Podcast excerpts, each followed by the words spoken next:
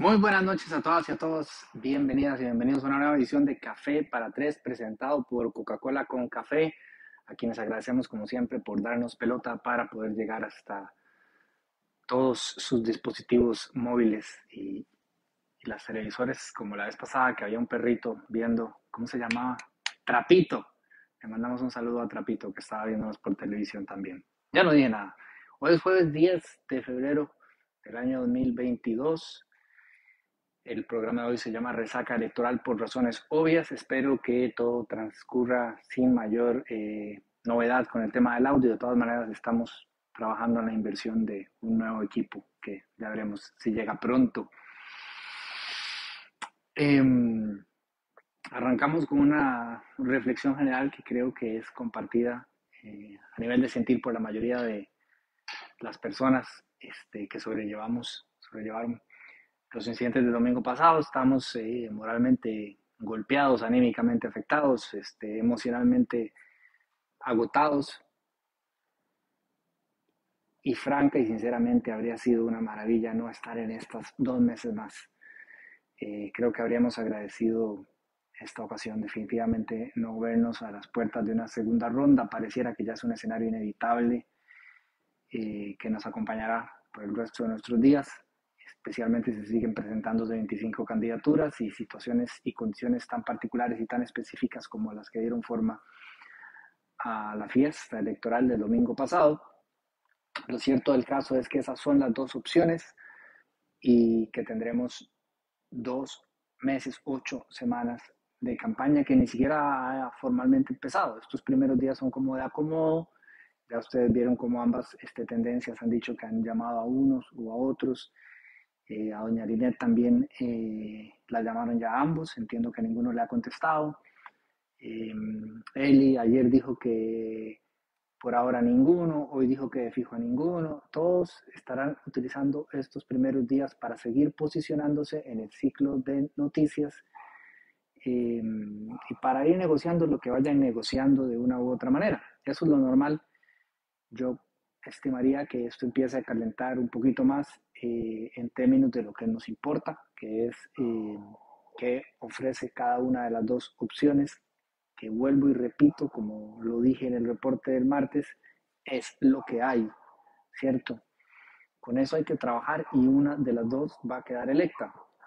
Así que esperemos eh, que se centren en proyectar de la forma más clara posible cuáles son sus propuestas, cómo piensan concretarlas y por qué son las mejores. Como lo mencioné, el, el reporte del martes me parece que de entrada parte en una condición un poco más cómoda la de Liberación Nacional, no solo porque la ventaja que sacaron en la primera ronda pues este, fue significativa, incluso mayor que lo que estimaban o registraban o, o llegaron a fotografiar los estudios de opinión publicados previo a las elecciones, sino porque ya de entrada tienen una bancada más que significativa en la Asamblea Legislativa, lo cual definitivamente le permitiría gobernar en condiciones más cómodas, inclusive, yo no sé, creo que desde el gobierno de Laura Chinchilla no hemos visto algo así, porque ciertamente a Luis Guillermo yo creo que le tocaron 13, a Carlos le tocaron 10, eh, y eso es un escenario bastante jodido. ¿Cómo lo será si le corresponde gobernar a Rodrigo Chávez, trabajar con 9? Además es altamente predecible que el resto sean todos de oposición. Eh, no sé si sea tan jodido como el PAC que le tocó trabajar con pocos y además con gente de oposición desde adentro. Ya vieron lo que dijo Otón Solís, eh, haciendo una lista de razones por las cuales pasó lo que pasó. Me parece que muchas de ellas eh, acertadas, también me parece que se quedó corta, había otras tantas más. me parece que perdió la oportunidad de tener un poquito de, autocrítica también en torno a algunos otros de los elementos que condujeron al PAC hasta la situación actual. Pero dentro de esa lista mencionó, por supuesto, la candidatura de Wilmer Ramos y explicó que básicamente fue un diputado de oposición. De una u otra manera lo fue, pero nuevamente él mismo también lo fue cuando Luis Guillermo estuvo en el poder. Entonces estamos en la misma. Y no creo que sea eh, justo ni acertado atribuirle a don Welmer eh, lo que pasó, como es a todas luces evidente, no era la candidatura este, óptima e ideal para el PAC. El PAC tenía que saber de entrada que estas elecciones las iba a perder, pero eso no significaba perderlas estrepitosamente, podría haberlas perdido eh, con una contienda, digamos, este, digna y por supuesto manteniéndose con vida. Es que cero diputaciones es un golpe eh, letal, eso es, es, un, es un resultado estrepitoso y realmente me parece que cualquiera podría coincidir en que de haber tenido otra candidatura podrían haber arrastrado un poquito más de votos eh, para mantener presencia en la Asamblea Legislativa, que no es que hubiese sido numerosa ni notaria, pero ni notable ni numerosa, pero dos, por lo menos, andaba huevo. Ahora bien, dicho esto, insisto, no es justo, ¿verdad?, responsabilizar a Welmer por lo que terminó este, sucediendo. Welmer yo realmente considero, realmente lo considero, que es una persona decente y que es una persona honesta y que es una persona preparada. Eh, más allá de, las posiciones eh, que uno pueda o no compartir con él, de cuáles son este, sus ideas, de lo que sea, pero eh, su estatura moral me parece que no han habido razones para cuestionarla y estoy seguro de que hizo lo mejor que pudo. Eh, este país es tan anecdótico, tan anecdótico que el viernes después del debate de, Teletica, que aquello fue una cosa, ¿verdad?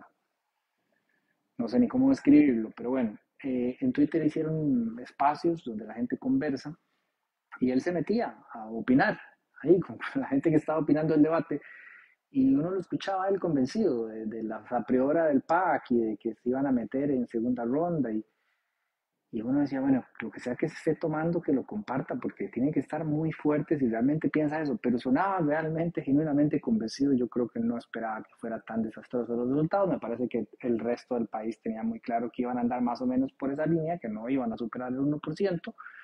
Pero como digo, no es este, oportuno ni justo atribuirle a él eso. Son muchísimos más elementos y, claro, ciertamente su candidatura no era la que hubiese necesitado el partido para tener un mejor desempeño, pero eso fue lo que el propio partido decidió en todo caso, eso no se puede olvidar. Irónicamente, con más votos en su convención interna que en la nacional. O sea, más gente votó por Welmer cuando iba contra Carolina en la pequeña convención interna del PAC que a nivel país. Es todo muy loco. Eh, pero ese no era el primer punto de la noche. El primer punto de la noche es que estamos como estamos, que hay una sensación generalizada de desazón y que no podemos eh, pretender que es sorpresiva. Eso lo aludimos también en el reporte del martes, donde rescaté el artículo de opinión de Sebastián, publicado el sábado, donde él indicaba que pasara lo que pasara, no teníamos que perder de vista que la mayoría del electorado iba a sentirse decepcionado con los resultados del domingo. Y Sebastián, siendo prudente y moderado, eh, dijo, haciendo un cálculo, digamos, con los elementos que existían hasta ese momento, que podríamos hablar de hasta un 70% inclusive, y terminó siendo un 77%. Si usted saca a la gente que no votó por ninguno de esos dos y que estaba, digamos que conforma parte del padrón electoral, estamos hablando del 77% de la gente que podía votar, más allá de si fue o no a votar, no votó por ninguna de las dos opciones que quedaron electas. Eso quiere decir que una amplísima mayoría de esas personas no está contenta con los resultados. A eso sume las personas que habitan y residen en este país y que por una u otra razón no podían votar, incluyendo por supuesto a los menores de edad. Eh, a la población general, pues, que estamos hablando que está por encima de los 5 millones. Bueno, y esa cosa se va a los 85%. Estaríamos un poquito especulando con si pudiesen votar, si hubieran votado por el uno o por el otro, pero es, es de entender que la gran mayoría del país no quedó conforme con lo que pasó, eso se sabía que así iba a ser, era inevitable, y ayuda a entender un poco por qué seguramente en los entornos cercanos a cada uno de nosotros sentimos como que hay una sensación generalizada de desesperanza y de, y de tristeza con los resultados. Pero es lo que hay, así es como funciona el sistema y esas son las dos opciones que hay, entre una de esas dos hay que elegir el próximo 3 de abril y alguna de esas dos eh, gobernará el país durante los próximos cuatro años a partir del 8 de mayo. Pero habiendo explicado, digamos, de forma técnica, entre comillas, por supuesto, porque rupestre es lo que yo puedo ofrecer en esos, en esos términos, eh, el sentir generalizado, quería empezar con la reflexión de que, bueno, uno necesita, ¿no? Como un momento de, de, confort y de, y de descanso y de desconexión completamente normal, óptimo para proteger el bienestar este, emocional y mental y físico inclusive y que en ese sentido me agradó mucho recibir hoy el correo de Vortex que nos envía Valeria todos los jueves eh, a los suscriptores de más, con algunas recomendaciones, eh, películas, eh, videojuegos y demás, este, para darse un chineo. Y, y, una conversación con mi querido amigo Jovel, que está allá en, Portugal, gozando de, los, de las mieles de Europa, y viene de ver la película de J-Lo y venía fascinado. Y, y, yo me pasa el té y yo, ay, sí, esto es exactamente lo que necesitamos todos en este momento. Una película bien boba, bien divertida, este, que nos permita pensar en otra cosa. A veces hace falta. Y a veces cuando uno tiene que estar en esto todos los días, dice, Dios, Dios, particularmente porque el ambiente en este momento está obviamente muy tenso, ¿verdad? Muy polarizado. Eh, noto gente que normalmente uno dice no tiene tanta tanto en juego como para enojarse tanto, ¿verdad? Y, como para maltratar de esa forma a gente a la que conoce y quiere, este, generalizaciones odiosas, eh, juicios, prejuicios y posjuicios de toda naturaleza, ataques, Parece que esa será la tónica ya inevitable por el resto de nuestros días mientras existan las redes sociales, porque por más que hablen y digan misa de todo lo que están haciendo para evitar que la gente se maltrate, eso nunca termina de suceder. Así que la primera reflexión era busquen algo eh, que les dé un poquito de balance y que les recuerde que la vida no se circunscribe a eso. Eh, por más que en este espacio constantemente hagamos invitaciones abiertas a prestarle atención a nuestra realidad política y a participar tanto de ella como podamos, no perdamos tampoco la necesidad de un equilibrio y de recordar, por supuesto, cuáles son las prioridades de nuestra vida, nuestros familiares, nuestras amistades, nuestros seres queridos eh, y nuestro, nuestro bienestar, nuestra lucha diaria por, por estar tan plenos como podamos estar y ojalá gozando de buena salud. Dicho eso, eh, más allá de las reflexiones obvias en torno a lo que aconteció el domingo, no es una semana que haya tenido noticias eh, políticas de muy alto nivel. Bueno, evidentemente hoy trascendió que el presidente de la República está eh, dio positivo en COVID. Alguien le puso en joda en los comentarios que al fin algo positivo en su gobierno, digo yo, sea bárbaro la gente. ¿ah? Este, habrá tiempo para analizar, esto no era parte del programa de hoy, pero habrá tiempo para analizar eh, mucho, muy positivo que hubo en el gobierno del PAC. A cualquiera que le hubiera tocado enfrentar estos cuatro años, este, iba a terminar como terminó este gobierno. Eso es inevitable. Em, en ese espacio, eh, con vasta frecuencia, señalé este, todos los, lo que a nuestro criterio, porque además somos un equipo de trabajo, eran marcados desaciertos de esta administración, eh, críticas que al día de hoy, por supuesto, sostengo y que este, compartiremos con cualquiera que esté al mando. Ah, hay un payaso mexicano que dice que al poder no se le aplaude, se le revisa. Es lo que corresponde cuando uno está eh, en el ejercicio de la prensa dentro de una nación democrática donde la prensa tiene la libertad de ser este, crítica, la responsabilidad, la libertad y la responsabilidad eso no quiere decir que no se eh, pueda destacar y reconocer eh, los aciertos, que los hubo, y es que los habría en cualquier caso, es que tiene que ser un gobierno en un régimen no democrático, donde uno diga, Dios mío, es que no pueden hacer absolutamente nada bien. Pero si hubiese sido la administración de Álvarez de Santi, sin duda también habría tenido aciertos, o la de Rodolfo Pisa, incluso la de Fabricio Alvarado. Eh, yo no creo que ninguna de las 25 personas que, que pones un nombre ahí va con la intención de hacerlo todo mal. 25 que lo pusieron en esta ocasión.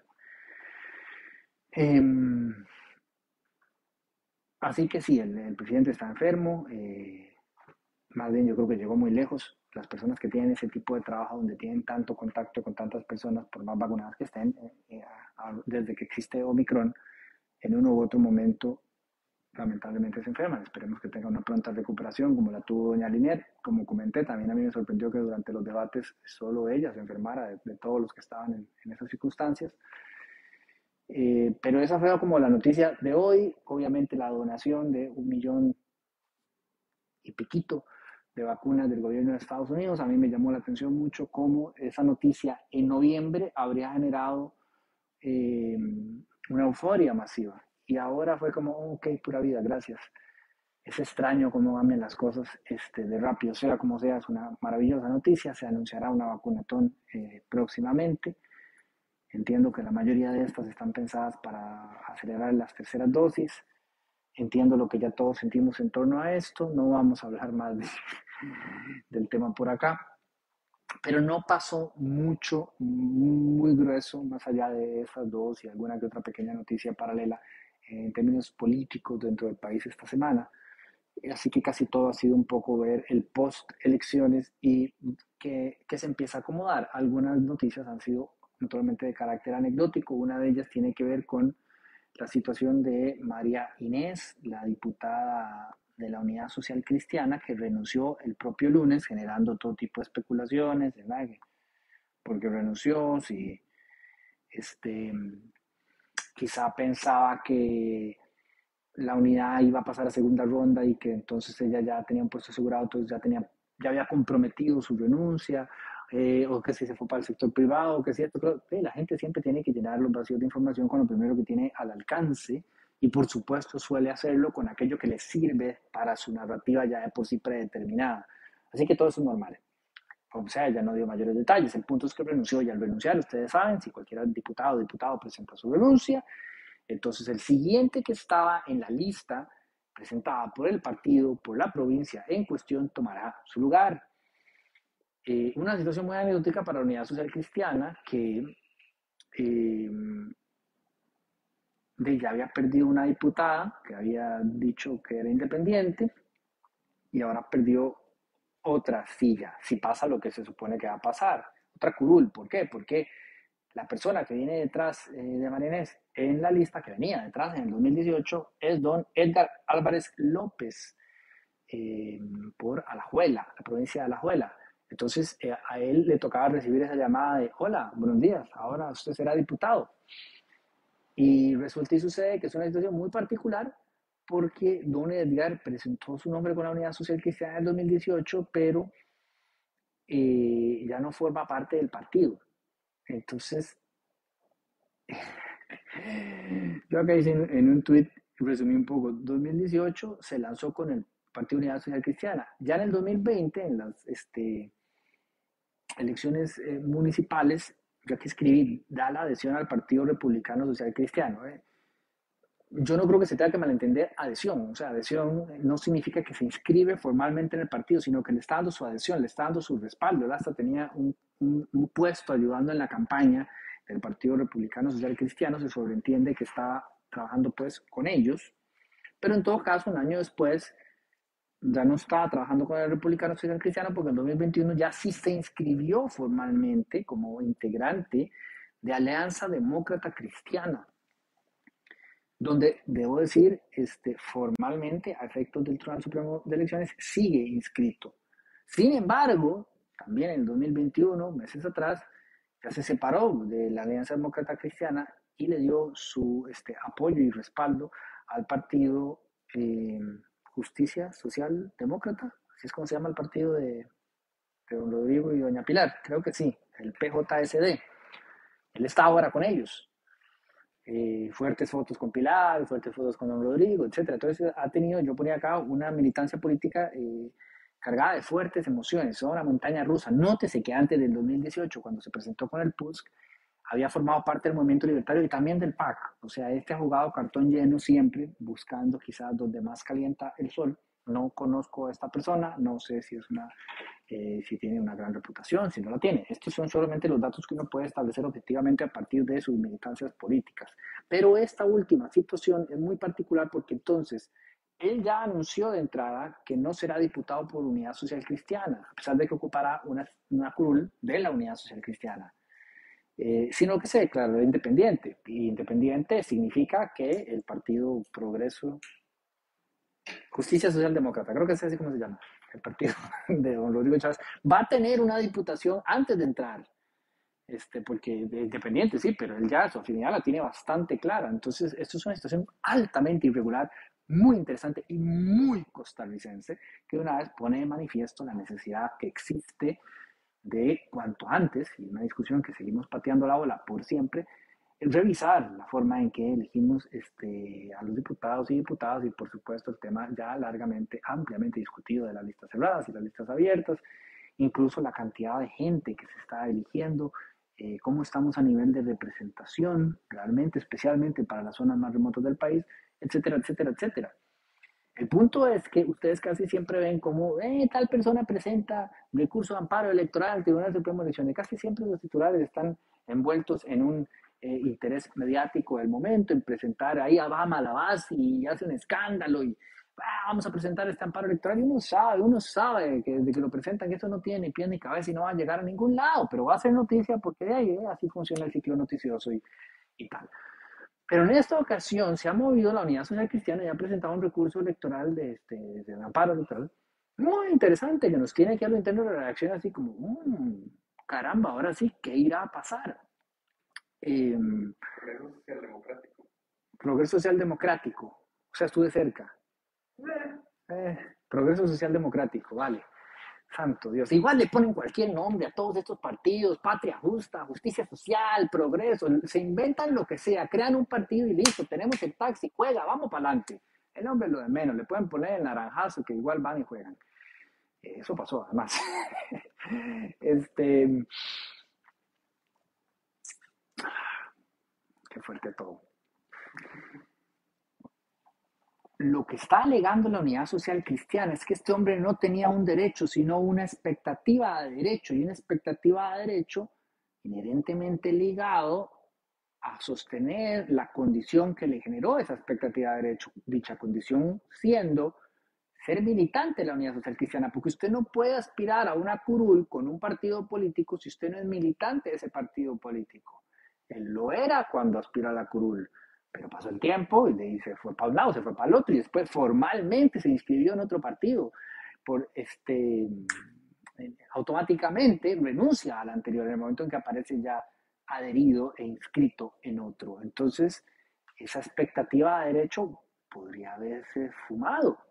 Está muy interesante. Ahí vamos a ver. Tiene trabajo del Tribunal Supremo de Vamos a ver qué termina determinando, porque este hombre podría haber ya celebrado con toda la familia hartos abrazos y gran, este, gran momento histórico, porque ha intentado por muchísimo tiempo ser diputado y finalmente se le daba. Y ustedes se imaginan que ahora llegue el Tribunal Supremo de Elecciones y digan, no, tiene razón la Unidad Social Cristiana.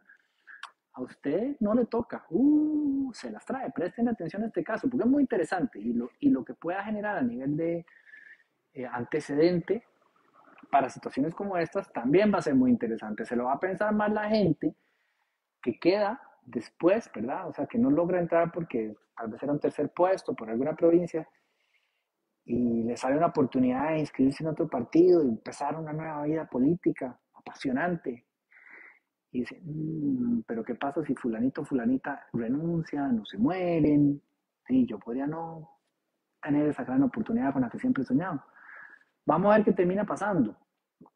Em, otra noticia anecdótica fue la del partido Patria Justa. Patria Justa.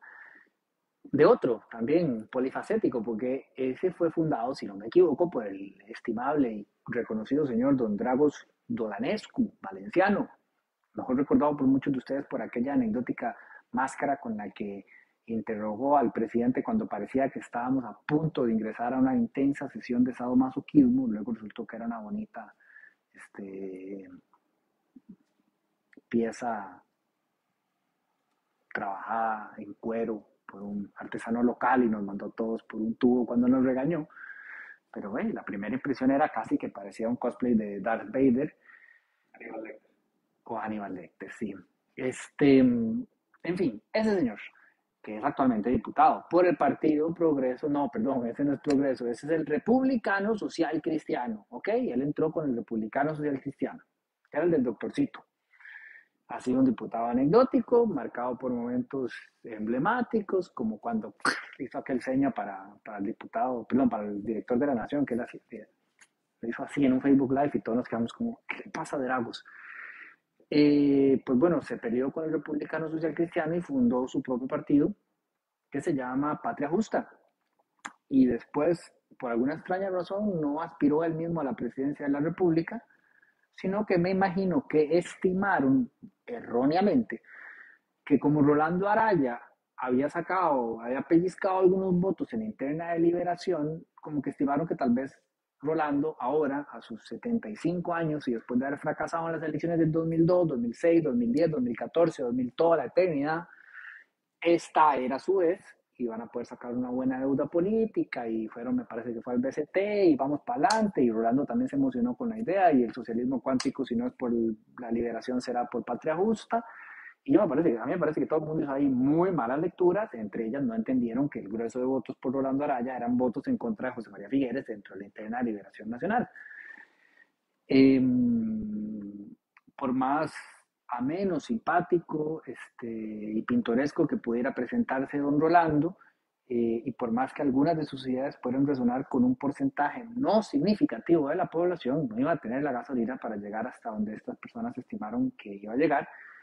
Y así ha sido históricamente y así fue en esta ocasión también.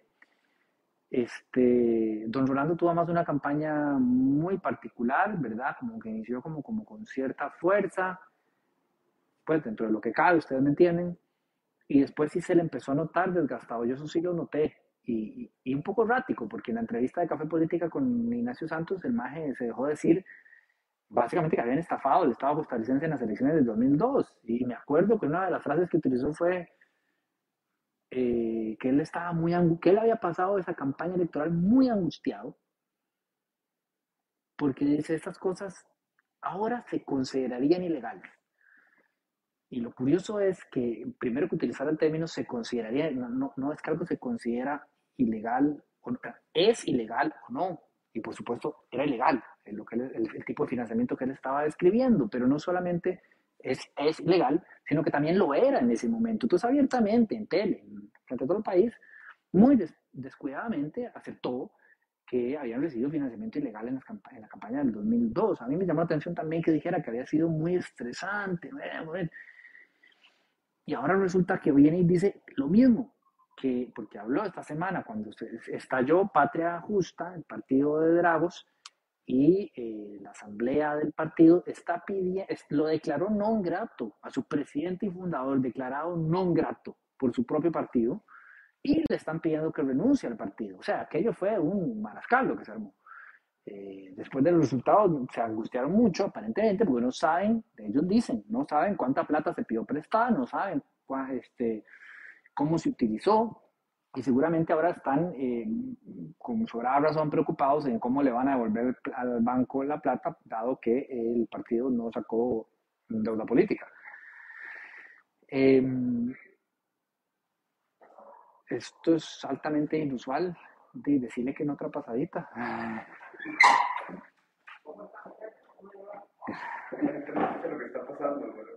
Ok, está tocando la puerta. Eh, supongo que alguien pasó a pedir este, un poco tarde.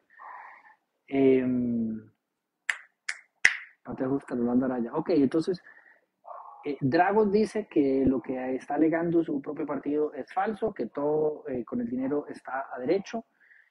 Em, y los medios fueron a buscar a Rolando Araya, me parece que fue Tele Noticias, y don Rolando dijo que vivió una pesadilla, que era cierto que estas dos partes dentro del partido estaban enfrentadas y que para él estos meses fueron eh, angustiantes, un infierno, así los describe, y em, que él dice que, que, Dragos no se robó ninguna plata.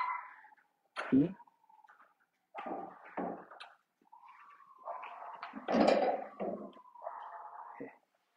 algún día tendremos un estudio.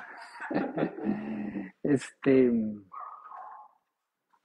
y bueno, yo lo que pensé es quién a esa edad quiere pasar por esas circunstancias una y otra vez. Capaz que habría que reconocerle a don Rolando muchísimo amor por la patria, madre. Yo quisiera estar descansando, no estar metido en una campaña eh, oscura que no se sabe cómo está financiada y donde todo el mundo entre el mismo partido se está matando entre sí. Imposible proponer algo serio para el país en esas circunstancias. Eh, don Rolando dijo que está contemplando el retiro. Sabemos que cuando los políticos dicen eso, eh, no significa nada, pero ojalá lo contemple esta vez en verdad para que pueda descansar. Hombre, tiene, tiene una edad en la que, ¿qué pasó? en la que me parece oportuno ya decir, bueno, ya, ya, ya lo intenté, eh, tuvo su carrera, tuvo sus aportes, pero estar sufriendo esas angustias a esas alturas de la vida, yo no se lo deseo a nadie. Veremos qué pasa con Patria Justa y veremos si es una de las únicas, este, de los únicos enredos que van a salir en torno a estas elecciones. Dudo mucho que sea de los únicos enredos, dada la gran cantidad de partidos que eh, se presentaron. El siguiente punto es la nueva Asamblea Legislativa y es un punto que yo creo que puede percibir alguna gente un poco polémico. Eh, sin, que no pretendo que no sea, nada más mi criterio y mi opinión. Yo soy neciamente optimista y, y quizá todavía un poco idealista y viéndolo visto, me, me, voy a quemar porque probablemente me termine equivocando. Pero después de revisar los perfiles de las 57 personas que ahí quedaron y teniendo clarísimo que algunas de ellas dan sobradas razones para no tener muchas expectativas en torno a su posible gestión, me atrevo a pensar que esta Asamblea Legislativa que viene será mejor que la actual. Eh, no necesito ilustrar este, las razones por las cuales la actual nos ha dado tantas penurias, tantas angustias, tantas frustraciones eh, y tantos momentos este, tan lamentables para el país. Su conformación fue lo que fue y además eh, había muchas personas que realmente no estaban a la altura de las circunstancias. Revisando los perfiles de las que han sido este, electas en esta ocasión, veo mucha gente que luce debidamente preparada, que tiene este, buenos credenciales y cuyo desempeño podría ayudar a levantar la barra. Además, si bien uno podría estimar, y yo creo que eso podría ser un poco prejuicioso de nuestra parte, ¿verdad? Porque yo les digo, yo sé que todo el mundo puede pensar que el partido político dice mucho, pero me, mi gente, les di un ejemplo de una persona que pasó por 17 en 4 años, o sea, no dice tanto como ustedes creen. Eh, a final de cuentas, gente decente e indecente la hay en todos los partidos y lo que va a importar es de qué está hecha la persona que está ahí sentada. Y tendremos tiempo para evaluar eso, porque podremos escucharles y podremos revisar cercanamente su trabajo y entonces sí, ir formándonos una opinión ya con criterio. De entrada, yo sé que la conformación da a entender que es una asamblea más eh, conservadora que la anterior, pero no creo que eso sea necesariamente este, cierto. Em, y más bien me parece que hay una oportunidad este, interesante para que algunos de los partidos tradicionales que sacaron una buena cuota del queque eh, se renueven un poquito, se renueven un poquito. Lo de la Unidad Social Cristiana en esta legislatura fue bastante penoso, fue, fue en términos generales muy lamentable, casi siempre fue siendo noticia por razones no muy felices. ¿Por qué tendría que ser así otra vez? Podría no ser el caso. Eh, Liberación Nacional en términos generales durante esta legislatura este, en términos generales, porque eran 17, o sea, ahí podemos, podemos generalizar, pero en términos generales, valga la ironía y cacofonía y redundancia y contradicción, eh, hizo un buen trabajo como bancada. Eh, y yo creo que dio nociones de que si el partido quisiera podría apuntar un poquito más hacia el futuro y por qué no, puede ser que en esta ocasión eso suceda. Eh, gente muy preparada en el Frente Amplio, veo gente muy preparada en el Partido Liberal Progresista. Eh, de verdad creo que hay pesos y contrapesos interesantes, pero además hasta el hecho de que no hay legislaturas unipersonales, su entrada ya es como que uno dice, bueno, Tal vez eso ayude a que sea más fácil alcanzar consensos y negociar, porque todo en la vida es negociar, todo en la vida es una negociación, muchachas y muchachos, siempre ha sido así, desde que ustedes le piden permiso a la mamá o al papá para llegar una hora más tarde y entonces cada cosa, este, cada paso al frente que damos implica escuchar, primero escuchar y, y a partir de ahí construir y yo creo de entrada, y ya les digo, podría estar equivocadísimo, que hay razones para pensar que quizá esta asamblea va a ser más eh, beneficiosa para el país. No voy a atreverme a decir productiva, porque ahí donde la ven la anterior fue bastante productiva, increíblemente, increíblemente. Va a ser más decente, que no es un reto particularmente desafiante, pero es que con el nivel de bicharrejos que se vio eh, en la Asamblea Legislativa durante estos cuatro años, yo me voy a permitir ser eh, optimista y pensar que, que vamos a ver un mejor trabajo. El país lo necesita. Este es un gobierno realmente complejo. Es un... Mi admiración para las 25 personas que dijeron doy el paso al frente, porque el que el quien entre, bueno, ahora solo quedan dos, pero, pero es, una, es, es una bronca jodida en un momento histórico determinante y tras otro momento histórico muy, muy difícil. Pueden los dos de alguna manera este, entrar sabiendo que al otro, a Carlos, le tocó comerse dos broncas eh, gigantes con el plan fiscal y empleo público y se las comió, o sea, les hizo un trabajo sucio del cual ellos pueden beneficiarse. Pero de todas maneras estamos saliendo de una crisis, saliendo pues inmersos de una crisis económica complicadísima, una crisis política complicadísima y una crisis pandémica y sanitaria complicadísima. Es, es tremendo reto. Y es por eso que yo creo que este es un gobierno un poquito como de transición. Aquí nadie fue votando como con gran esperanza, ¿verdad? Obviamente todas y todos deseamos que salga lo mejor posible, quede quien quede, pero así como que la gente estaba con las banderas del optimismo masivamente, no. Por supuesto que hubo grupos distintos afiliándose distintas de las propuestas que los les movía la esperanza, pero eh, no, no, no fue, digamos, la fotografía amplia, predominante. Y me parece que desde esa óptica un poco se podría percibir esto como una, una, administración, un gobierno pues de transición y que en cuatro años podemos ver propuestas muy interesantes desde distintos partidos para terminar de definir cuál es el rumbo que este país quiere tomar. Eh, en ese sentido y en esas circunstancias es beneficioso que la Asamblea Legislativa, el primer poder de la República, tenga un bonito balance este, ideológico, eh, pero tenga también un, alto nivel de, de, preparación, de disposición, que estas personas en serio lleguen como ¿verdad? Como con la mejor de las, de las ganas y de las motivaciones de hacer el mejor trabajo posible en representación cada uno de ellos y ellas de todo el país, porque son diputados este, nacionales, pero ojalá también tomando en cuenta sus comunidades, vayan ustedes y revisen, eh, bueno, el caso más fácil de ver es el de Punta Arenas, vayan ustedes y revisen qué, dejó, qué le dejó a Punta Arenas la gestión de las tres personas que estaban representando, los tres son, si no me equivoco, ¿no?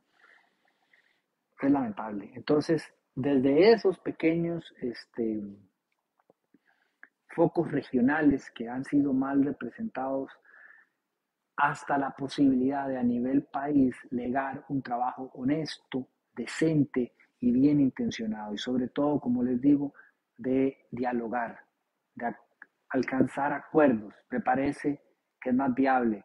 Con todo y todo, a pesar de que no me parece que sea, digamos, mm, deseable que ningún eh, partido desaparezca, porque no es como que aquí tenemos partidos eh, eh, como otras tan lamentables que se ven en otras naciones, puede ser saludable que el, que el PAC no haya salido electo en estos cuatro años, porque era un partido que había generado tanta polarización, tanta polarización, que el discurso político estaba entrabado, como, el, como el PAC, como, como agrupación política, entró, digamos, un poco a las patadas, señalando a todo el mundo de corrupto, se generó demasiados anticuerpos. Por eso les digo, me parece que en el análisis de Luis Guillermo y Otón Solís hay algunas cosas rescatables, pero falta mucha autocrítica también en torno incluso al legado de ellos dos, ¿verdad? Como fundador del partido y el otro como presidente.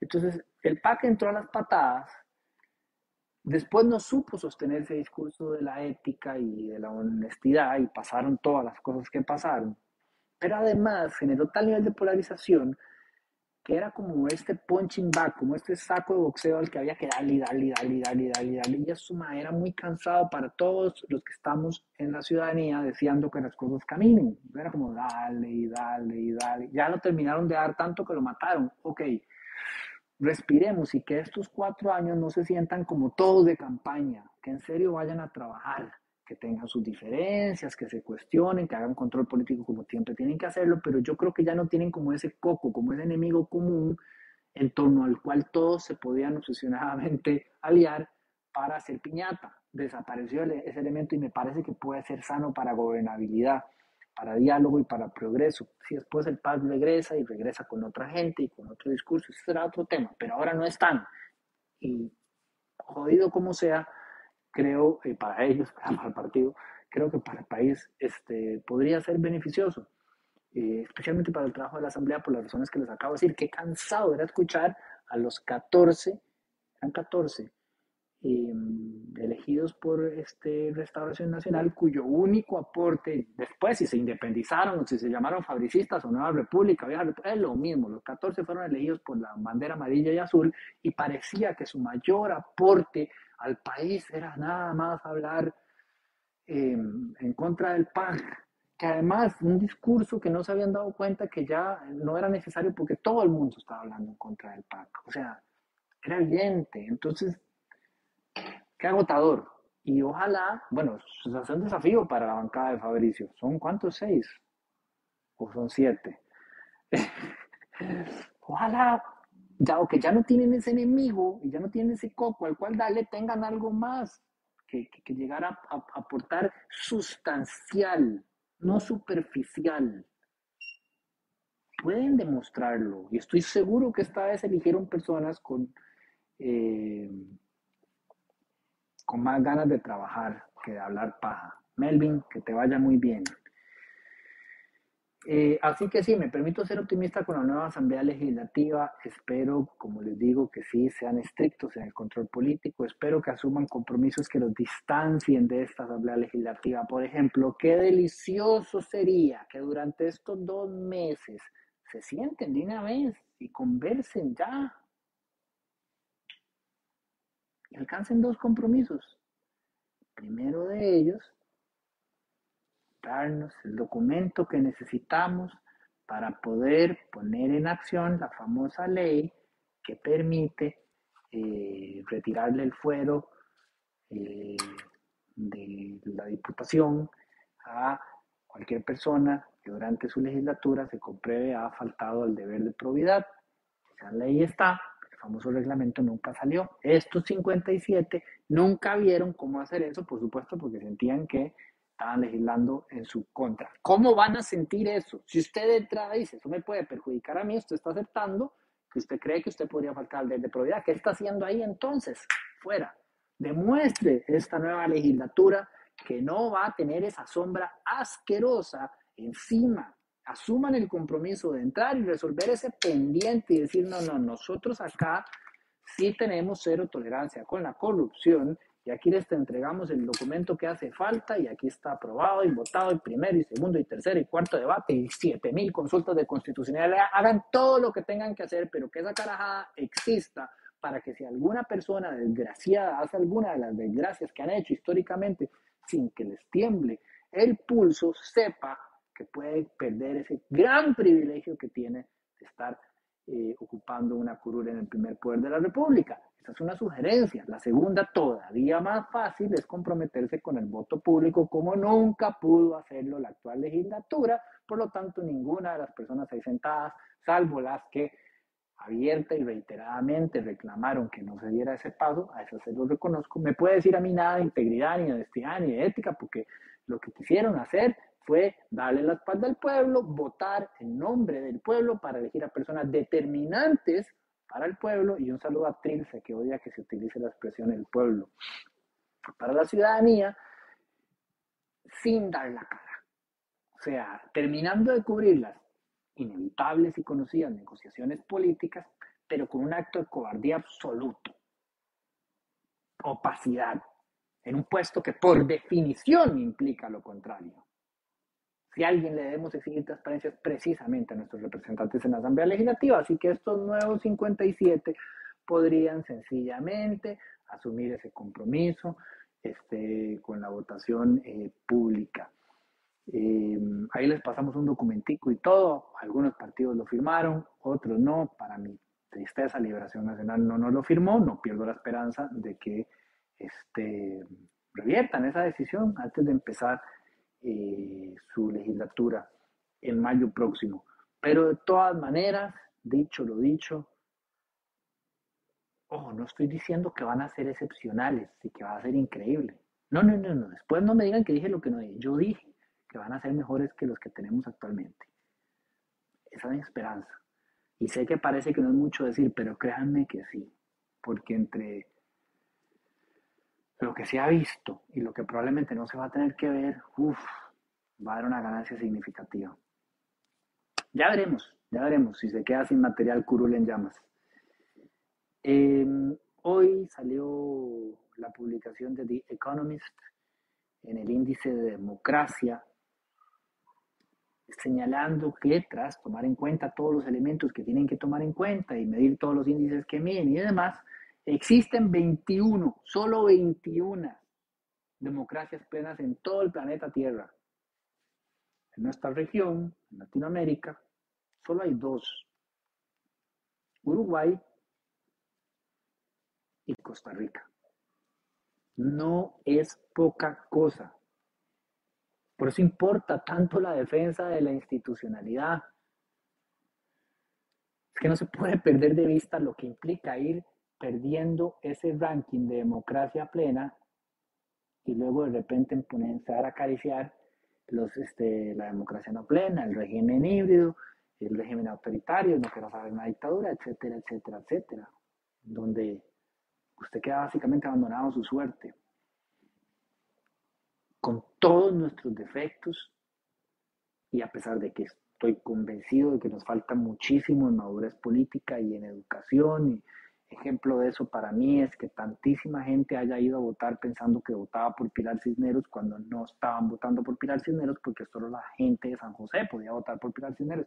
Nos falta mucho, sí, pero para contrarrestar todo eso tenemos suficientes elementos para creérnosla, para creer en la institucionalidad y en lo que representa la democracia en el sentido generalizado de la mayoría de las personas que habitan este país.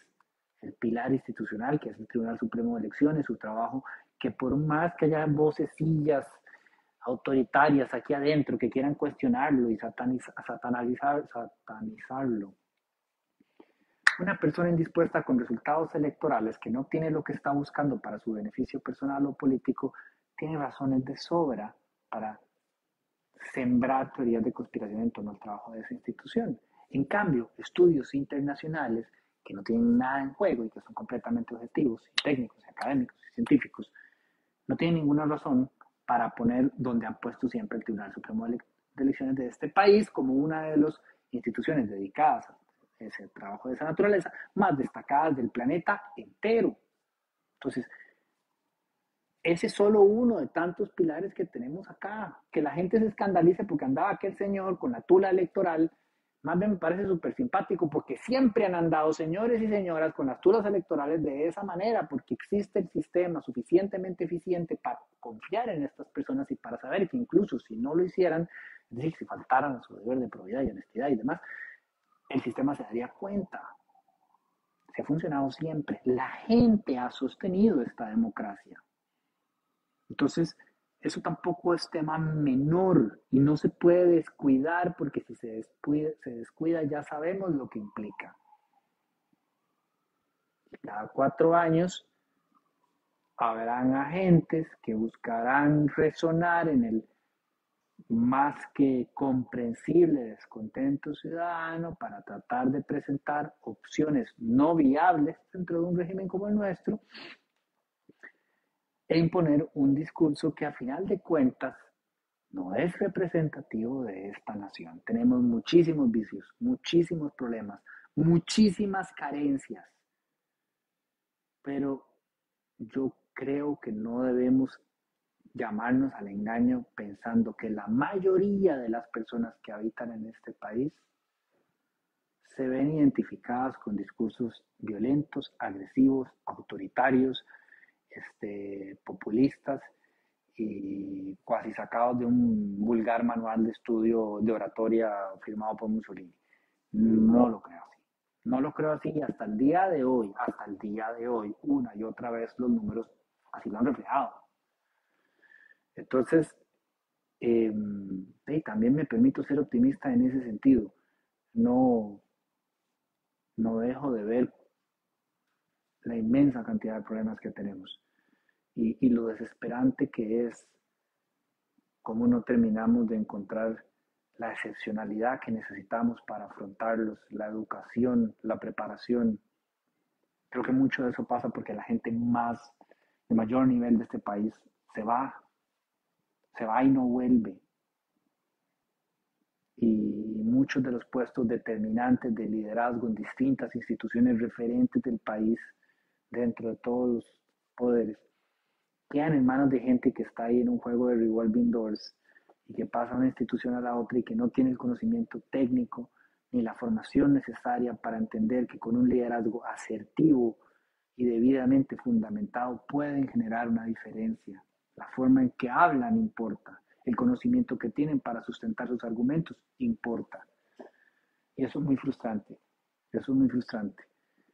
Y yo quisiera que la gente más capaz eh, no se fuera.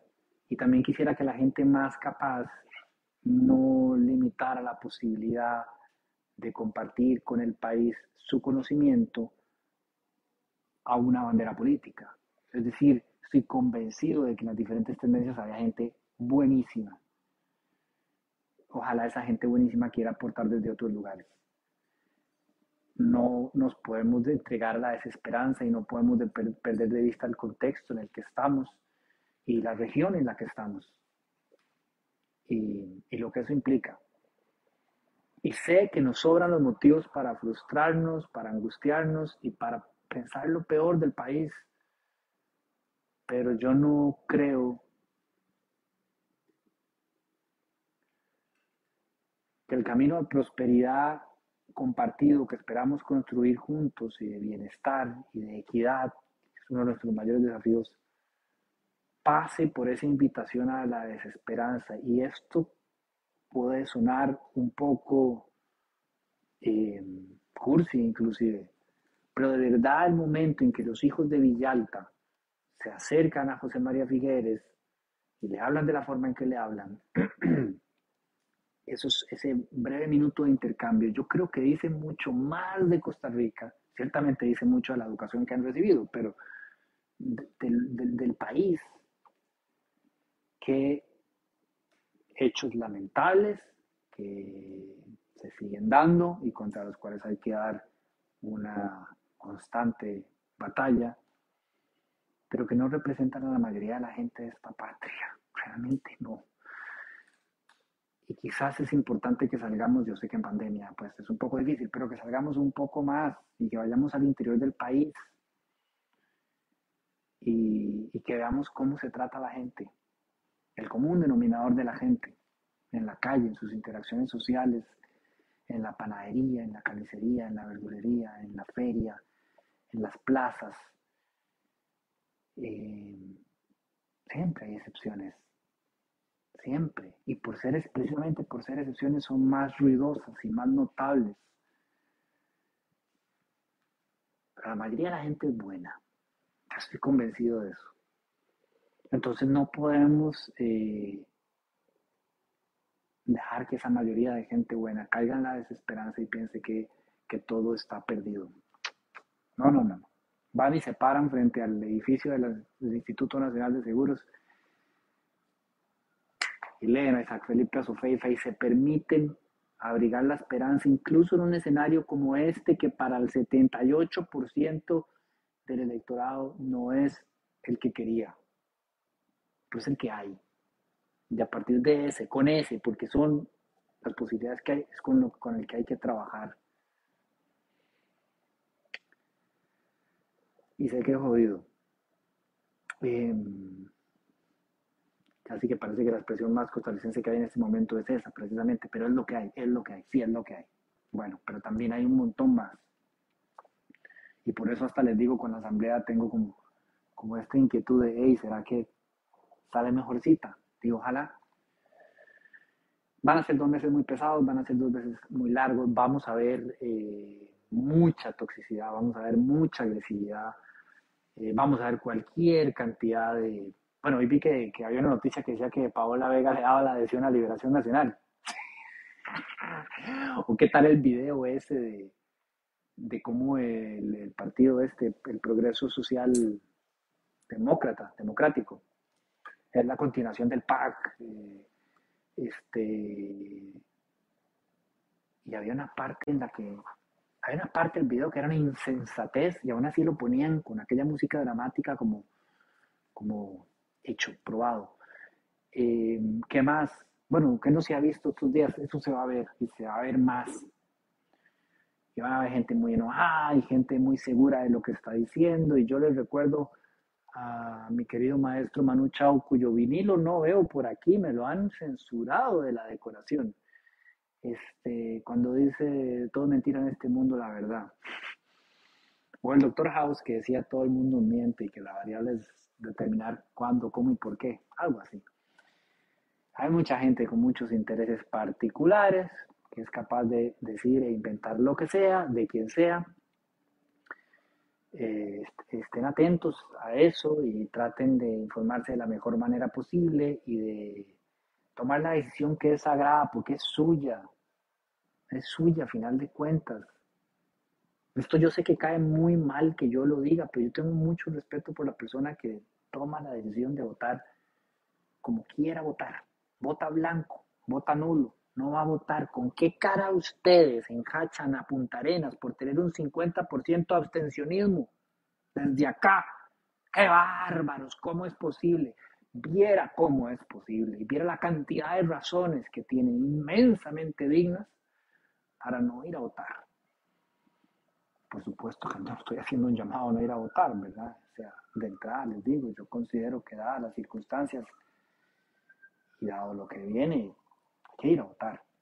Pero no soy nadie para juzgar a quien decida no hacerlo. Ni la decisión que cada quien tome, porque realmente creo en mi corazón con muchísima firmeza que cada quien la decisión que toma la toma porque está convencido de que es lo mejor para el país. ¿Quién va a querer ver mal a la nación? A la nación, me refiero a Costa Rica. Porque evidentemente Rodrigo Chávez parece que quiere ver muy mal a la nación. Yo lo que quiero ver es, esto para cerrar con una nota anecdótica y humorística, un café política con don Rodrigo Chávez y don Armando González y don Ignacio Santos.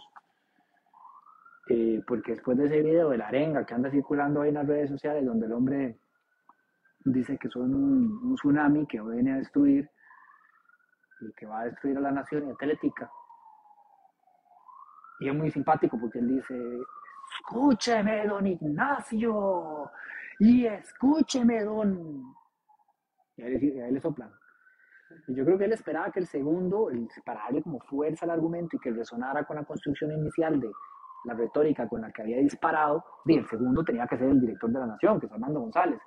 Pero ahí le tiran, René Picado, y entonces René Picado, y después, bueno, ese es el dueño de Teletica.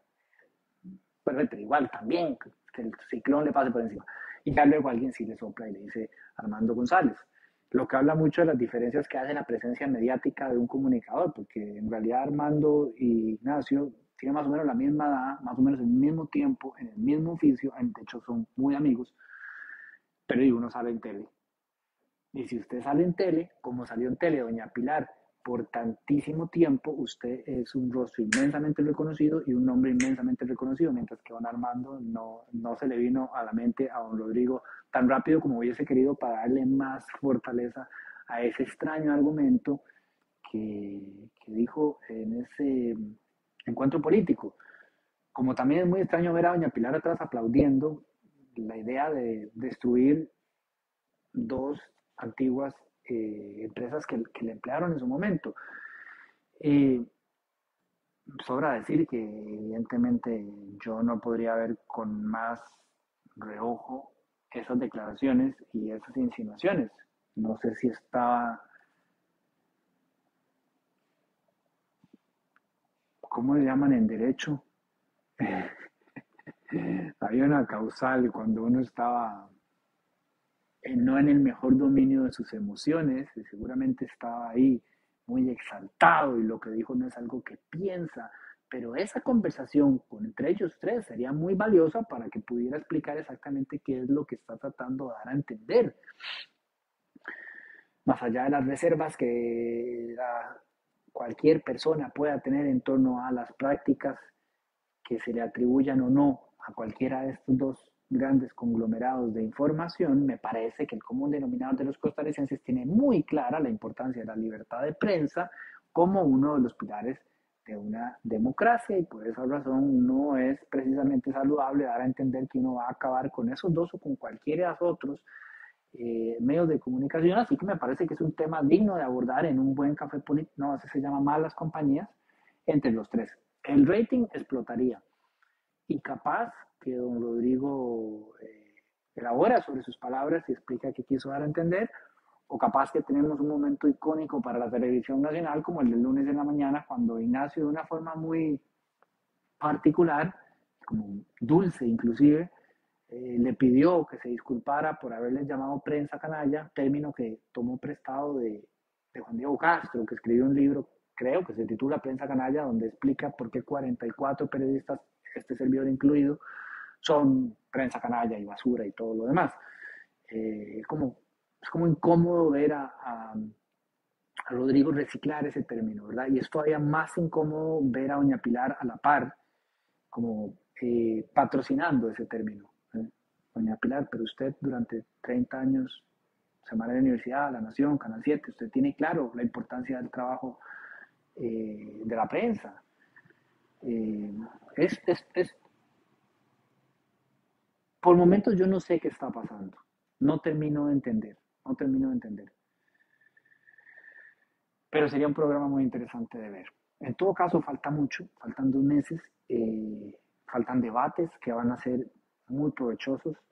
Ambos partidos anunciaron nuevas jefaturas de campaña. No me termina de quedar claro por qué Progreso Social Demócrata, espero haber pegado el nombre esta vez bien, anunció hoy una nueva jefatura de campaña y dijo fulano ya no seguirá ocupando el puesto, fulano que venía ocupando el puesto de forma ad Pero fulano nunca se presentó como el jefe de campaña, el que llegó al debate de no era él, era otro. Entonces, eh, hay pequeñas cositas por todo lado que no termino de entender. Lo que tengo muy claro es que ambas jefaturas de campaña están en este momento estableciendo cuál va a ser su estrategia y espero que sea una estrategia que permita poner en, las, en los televisores y en las radios y en el Facebook y en todo lado eh, sobre la mesa los elementos contundentes que permitan establecer qué ofrece cada uno y cómo pretende hacerlo. Porque bueno, si usted, eh, no sé, sugiere que va a gobernar vía referendo, pues hay que tener claro que eso no es, no es viable ni es posible, y mucho menos en los temas que se han sugerido, se van a discutir de esa manera. Se ha dicho cien mil veces, Dios mío, yo no sé cuántas veces se puede decir, porque no crean que es una idea específica de un partido. Como siete llegaron a decir la burrada en campaña.